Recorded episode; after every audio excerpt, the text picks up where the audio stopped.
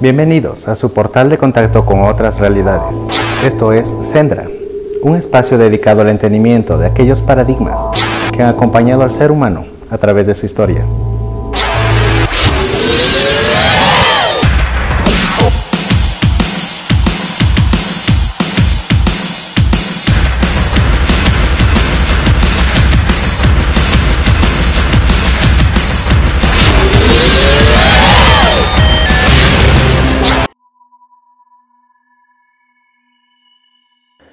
Hola amigos de esta ruta hacia el Sendra.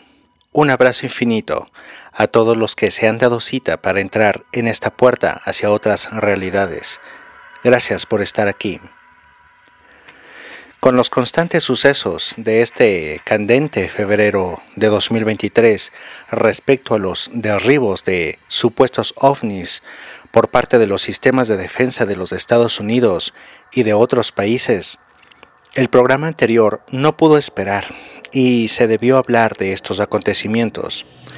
Ahora, a días después de los sucesos y pasados los clímax mediáticos, sabemos a ciencia cierta que de extraterrestres no tenían nada los globos derribados con vehemencia, y diría que hasta con grosería, exageración a punta de misiles. Lo extraordinario es que lo hagan y que lo maximicen en los noticieros, como nunca antes, dando énfasis a la posibilidad de que tales ovnis puedan ser de origen extraterrestre. Esto es sin duda otro notorio ejemplo de intento de manipulación global.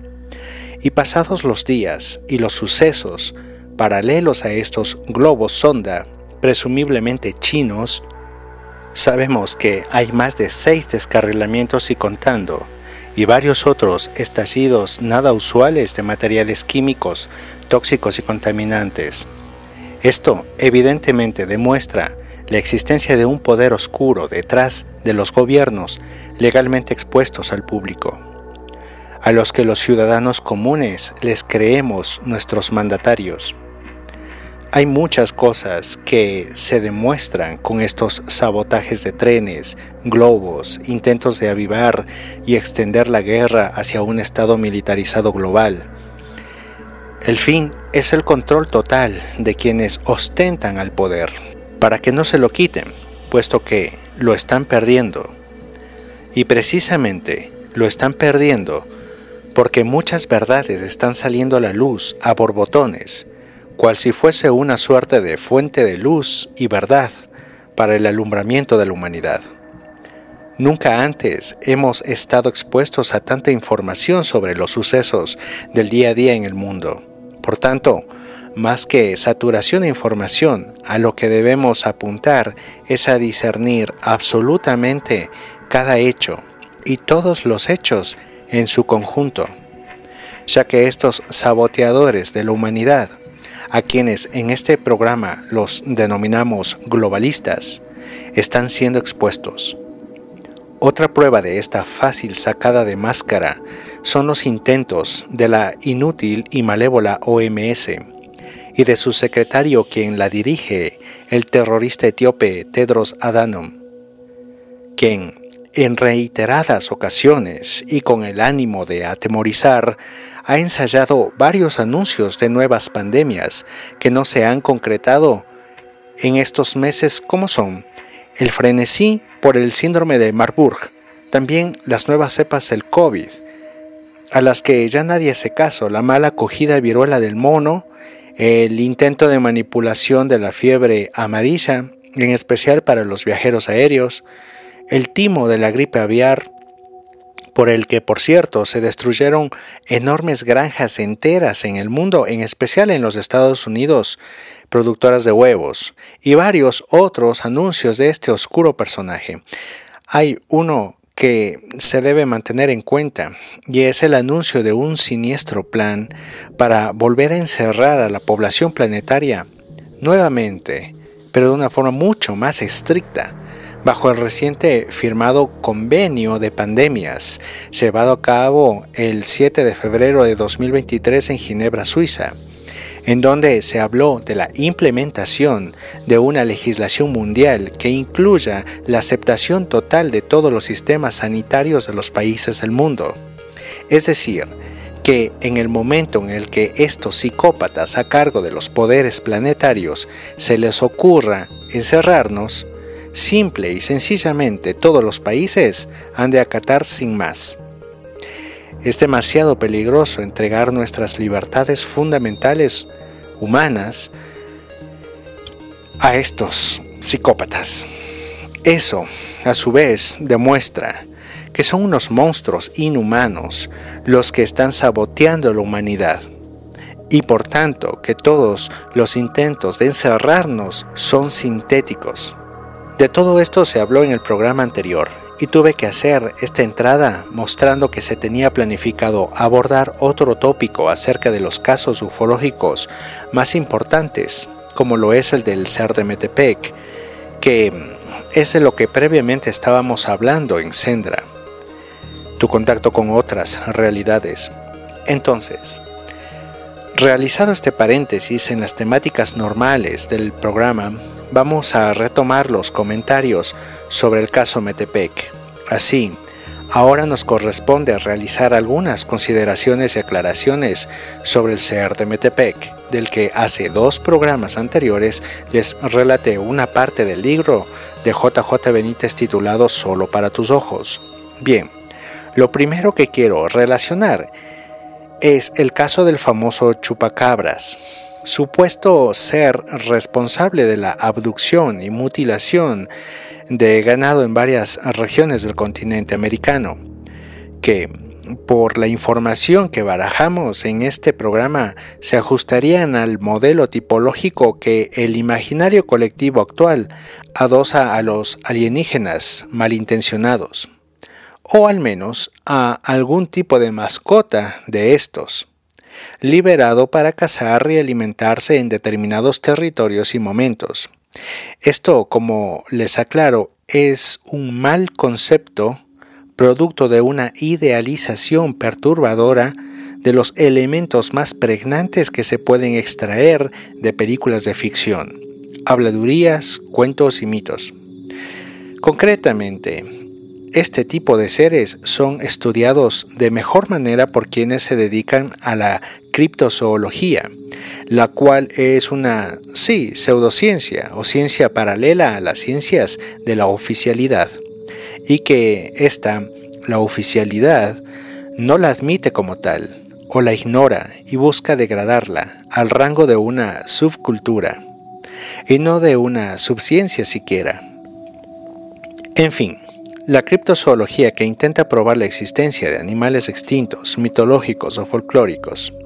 Los seres de interés criptozoológico son llamados críptidos, término acuñado por Sean Wall en 1983 que etimológicamente viene de la raíz griega cryptos, que quiere decir ocultos.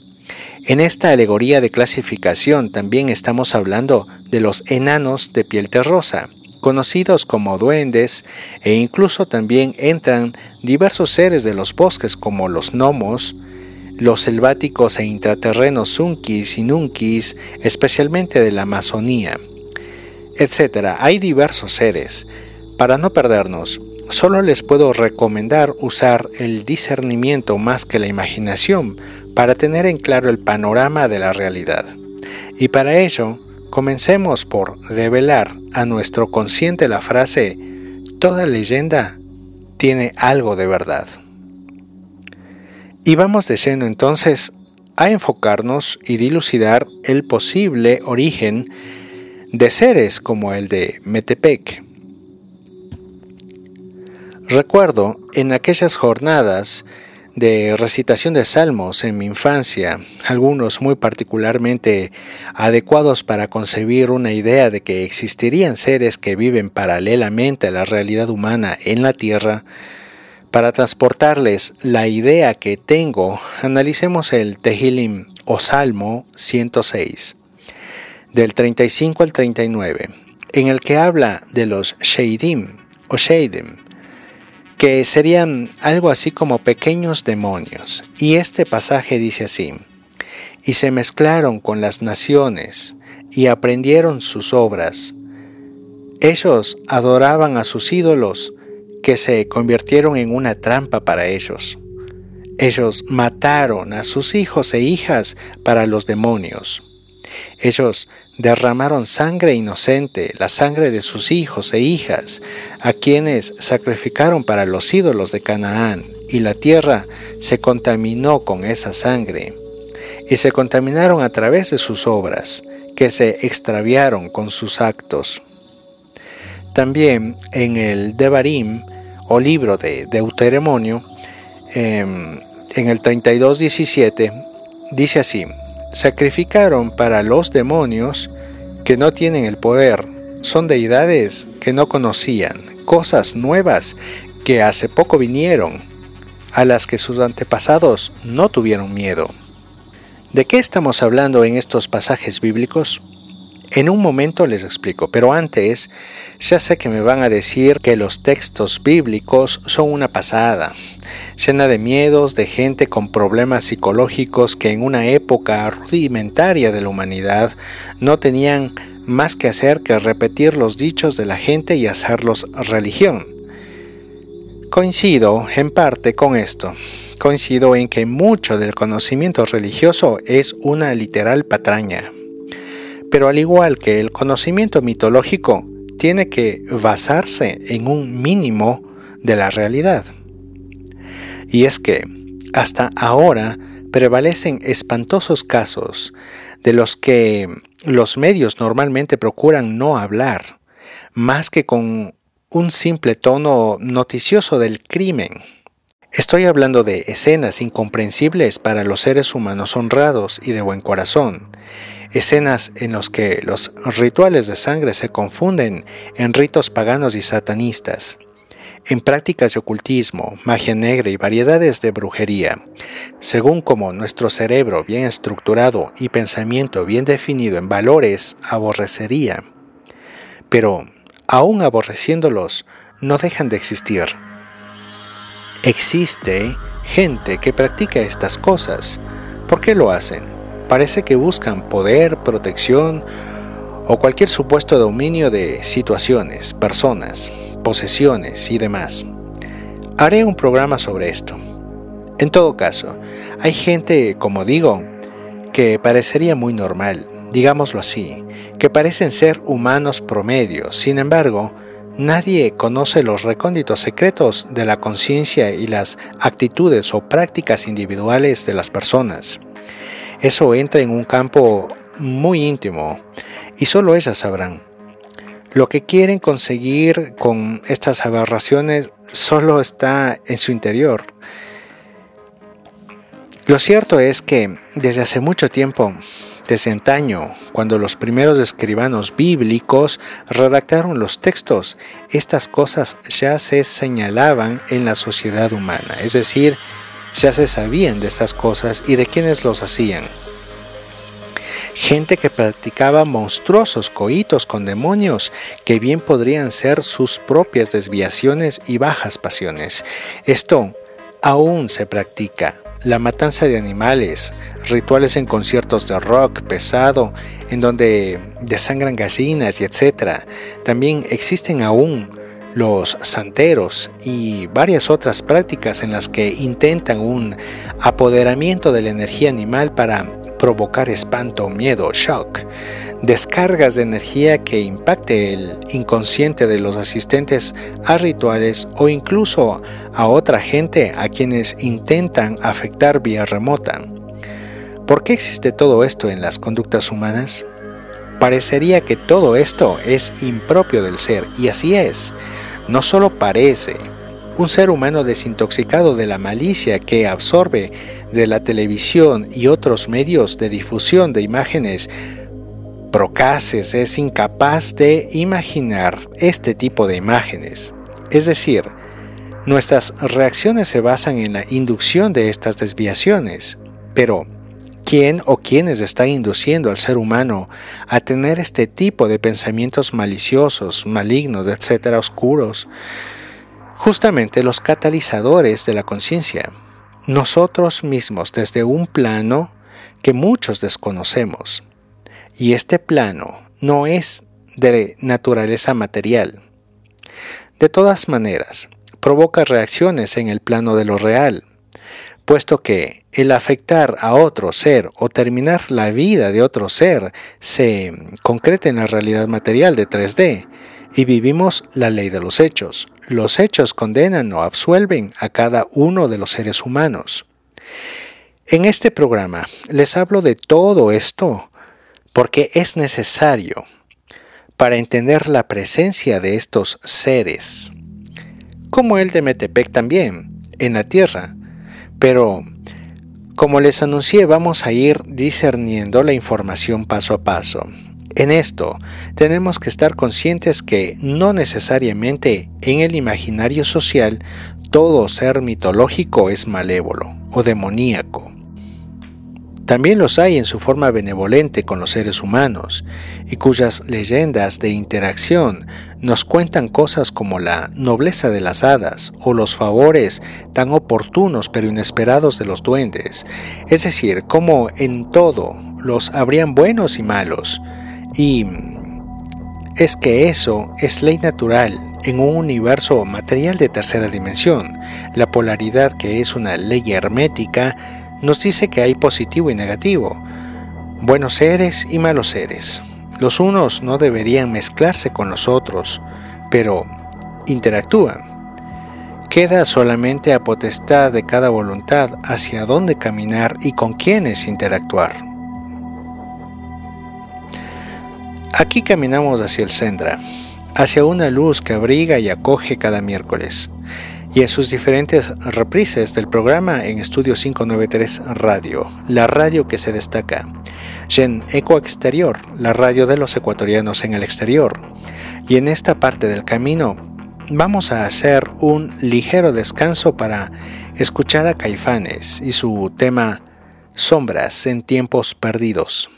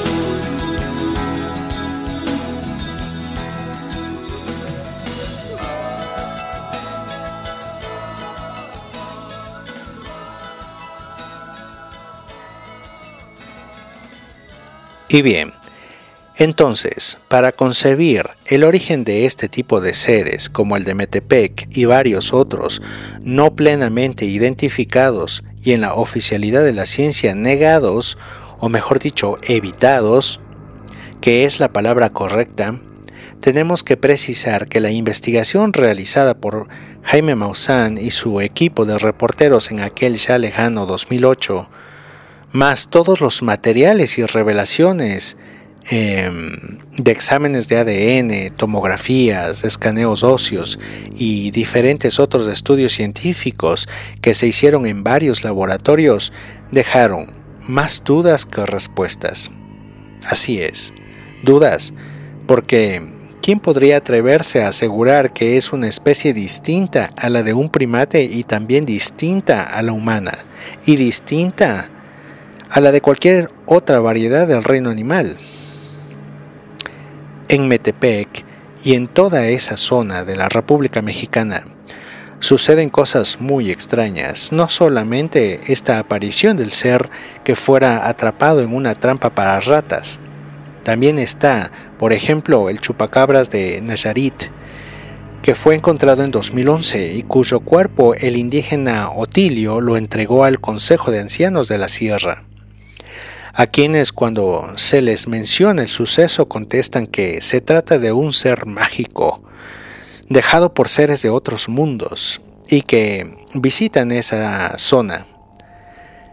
La criatura fue encontrada en la región de La Campana, anexo de San Andrés Milipillas, en la Sierra de Nayarit, México.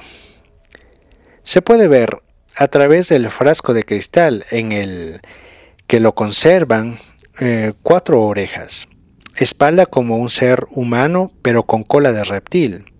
Posee además ocho patas, con pezuñas, y otras características que lo hacen un ser mágico.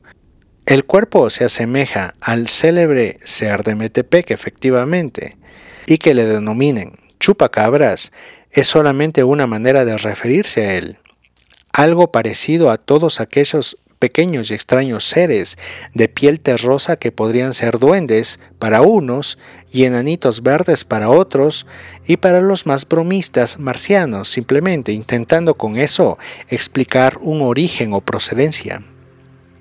Ahora, bien, entendamos que todos estos seres se basan en alguna referencia real. Por supuesto, el ser de Metepec es real, de carne y hueso así como el de Nayarit a casi 700 kilómetros al norte de Metepec, y en la cultura náhuatl o en los mitos de los aborígenes prehispánicos de la zona central de México abundan los relatos de este tipo de seres y diversas interacciones con los seres de aquellos tiempos.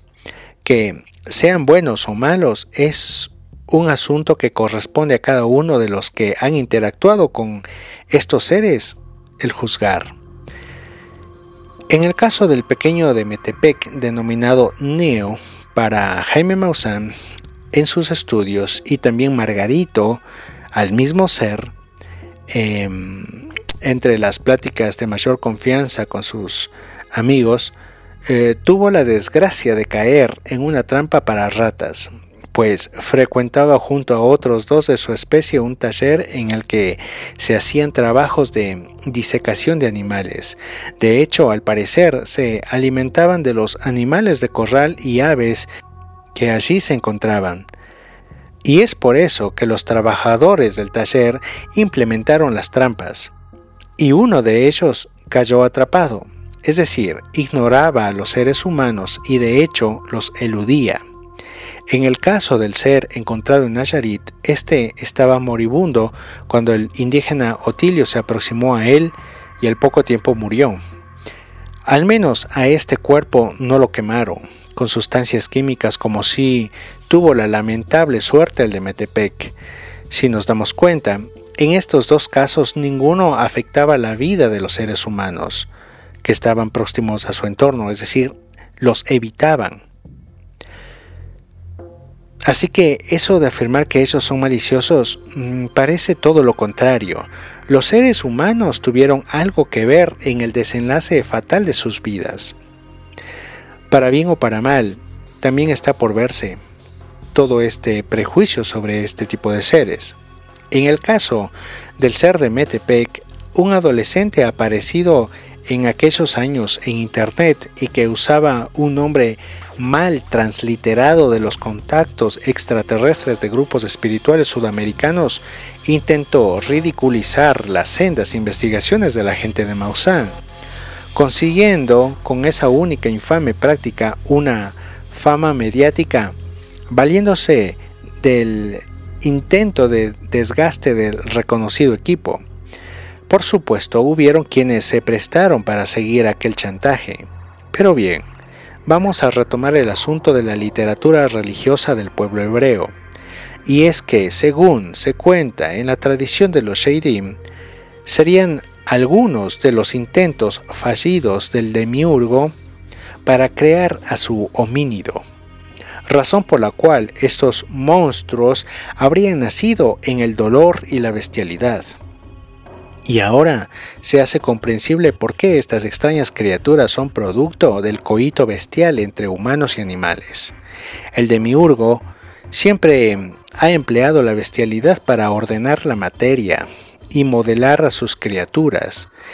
Esto es así para quienes entienden que hay entidades no necesariamente materiales que confabulan o conspiran en contra de la humanidad y quizás intentan corromperla o destruirla. Esto último es un juicio de un plano muy elemental y humano, un plano muy básico. Pero vamos, la posibilidad es existencial. Con la nueva cantidad de información que ahora se tiene fruto de la investigación y de la interactividad, también con seres que se han comunicado con seres humanos y a quienes les han confiado saberes, tecnologías y secretos que poco a poco van siendo comprendidos y aclarados por la luz del conocimiento general de la sociedad, sabemos que algunos seres no terrestres buscarían hibridaciones con material genético humano. Eso es lo que han buscado siempre, todo el tiempo y a menudo sus creaciones monstruosas y breves no han logrado cuajar o resistir en el ambiente terrestre debido a muchas circunstancias genéticas. De, de todas maneras, eventualmente han buscado la forma de sobrevivir y para eso no les ha tocado mayor opción que ir de cacería por ganado y otros elementos de la vida especialmente rural lejos del peligro que representa la reacción humana a su presencia. Y ya hemos notado esto, cómo terminan de todas maneras. Para seguir en el camino del discernimiento, en el Xendra hagamos una segunda parada musical y recordemos el hit de los melancólicos primeros años 90 eh, con la banda mexicana Los Amantes de Lola y su canción Beber de tu sangre.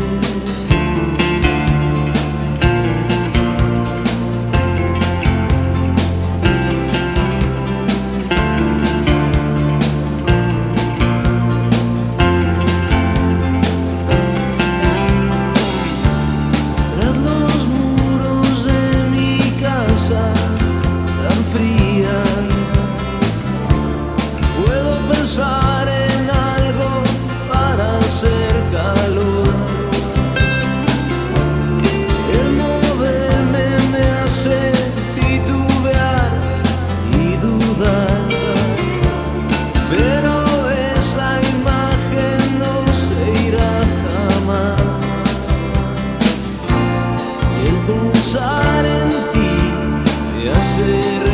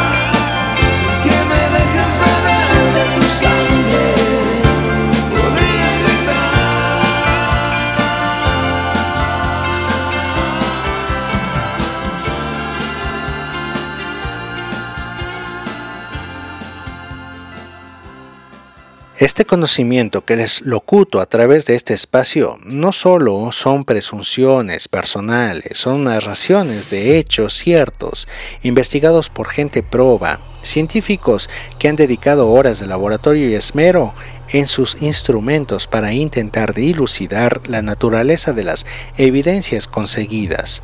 Es muy fácil destruir la reputación de las personas y de hecho lo han intentado, no logran eh, hacerlo porque la verdad no es algo que se pueda ocultar por siempre. La verdad siempre sale a la luz, así como la luz se posa siempre sobre aquel que la invoca y la encuentra. Ahora bien, les he comentado pasajes bíblicos que alegan alguna relación entre los ritos de sangre practicados con animales e incluso en relaciones con seres humanos paganos. Esto con su explicación que era un fervor a falsos dioses que conferían algún poder o protección a quienes realizaren esto. Pero este asunto de los ritos es algo que se encuentra en casi todas las prácticas ancestrales del planeta. ¿Alguien o algo nos corrompió a escala planetaria?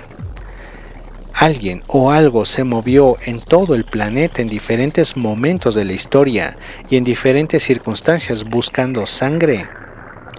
Recordemos que, según cuentan los escribanos de Indias, o los que llevaron a los reyes de España las novedades de las nuevas tierras de América en tiempos de la colonia, la alianza de tres tribus aztecas eran, según las evidencias históricas, un totalitarismo sangriento que se valía de tribus sometidas para realizar sacrificios humanos durante tres meses de festejos en los que morían entre 20.000 y 30.000 esclavos cada año en tres meses de celebraciones a sus dioses.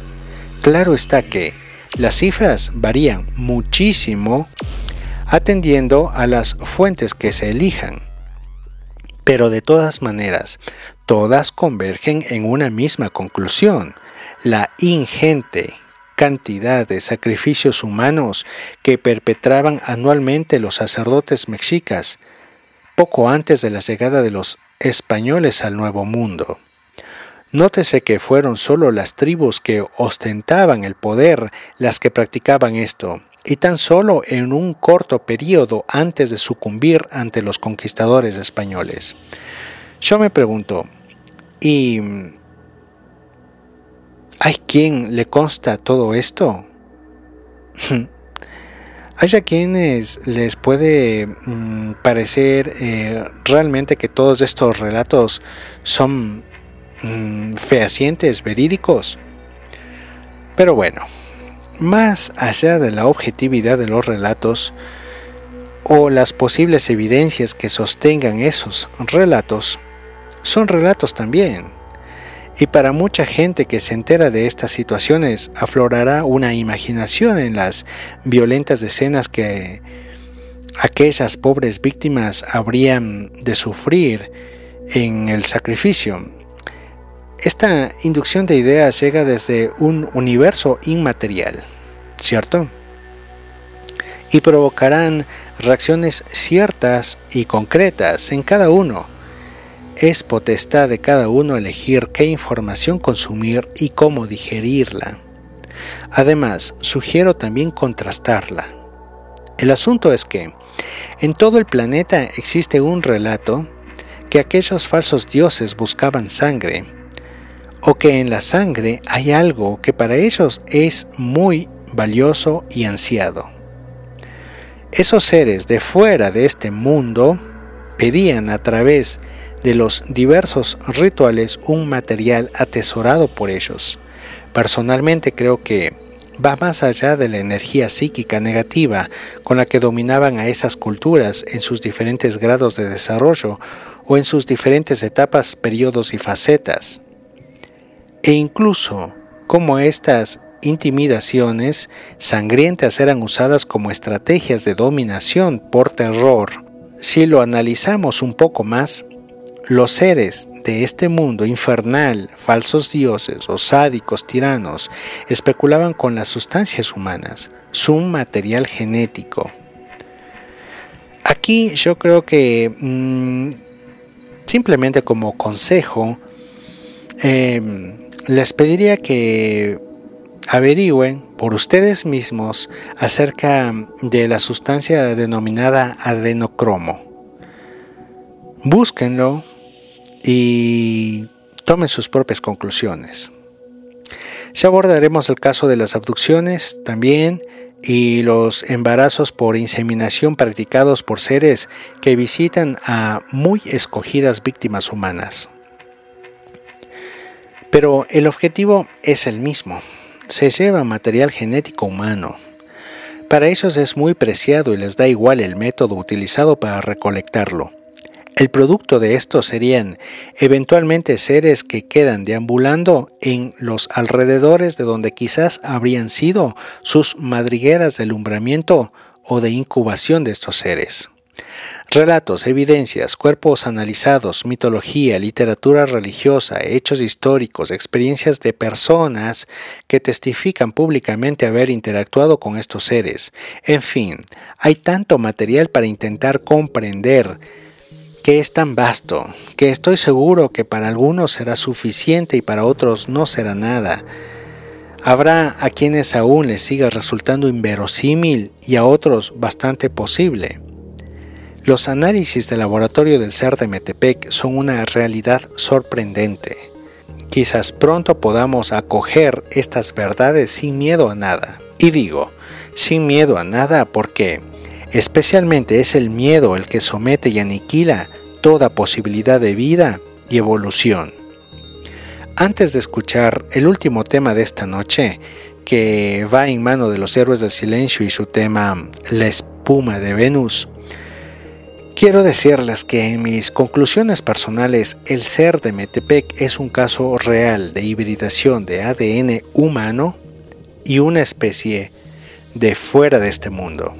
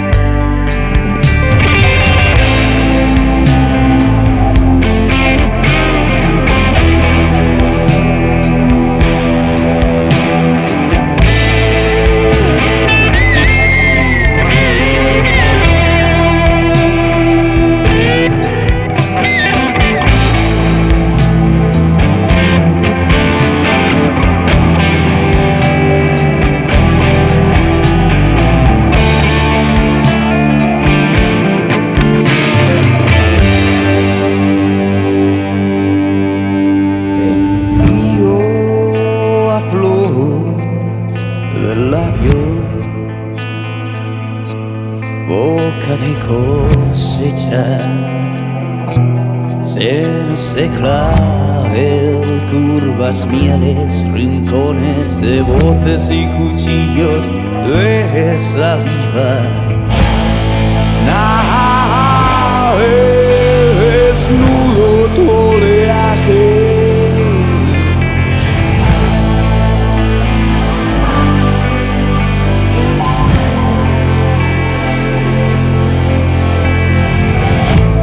Ahora que el barco se Solo tú puedes salvarme. Y dudas de mis dudas, de mis ritos, de mis ruinas entre siempre y jamás. Nada es oleaje.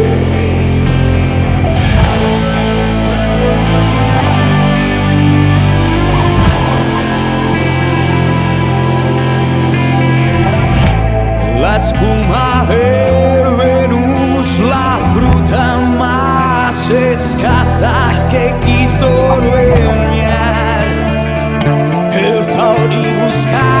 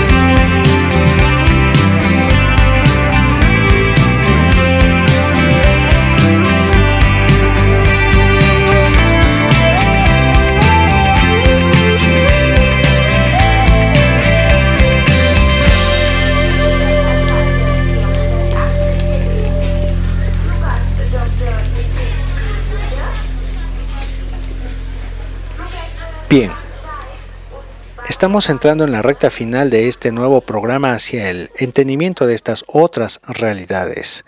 Recuerden que este espacio está abierto a su libre comentario en diferentes redes sociales como Twitter, que me encuentran con el usuario arroba tvxendra o en Instagram como XendraTV. De igual manera, Sendra TV en YouTube, también en Facebook la página Sendra Raya Baja TV y en los espacios de Estudio 593 Radio, la radio que se destaca. Muchas gracias a todos y la cita hacia el camino del Sendra será el próximo miércoles. Les acompañó Rorca, R-O-R-K-A. Ese es mi nombre. Ya hablaremos de los nombres cósmicos, su simbología, la obtención y todos los detalles acerca de este conocimiento metafísico, espiritual y también tecnológico. Muchas gracias y abrazo infinito.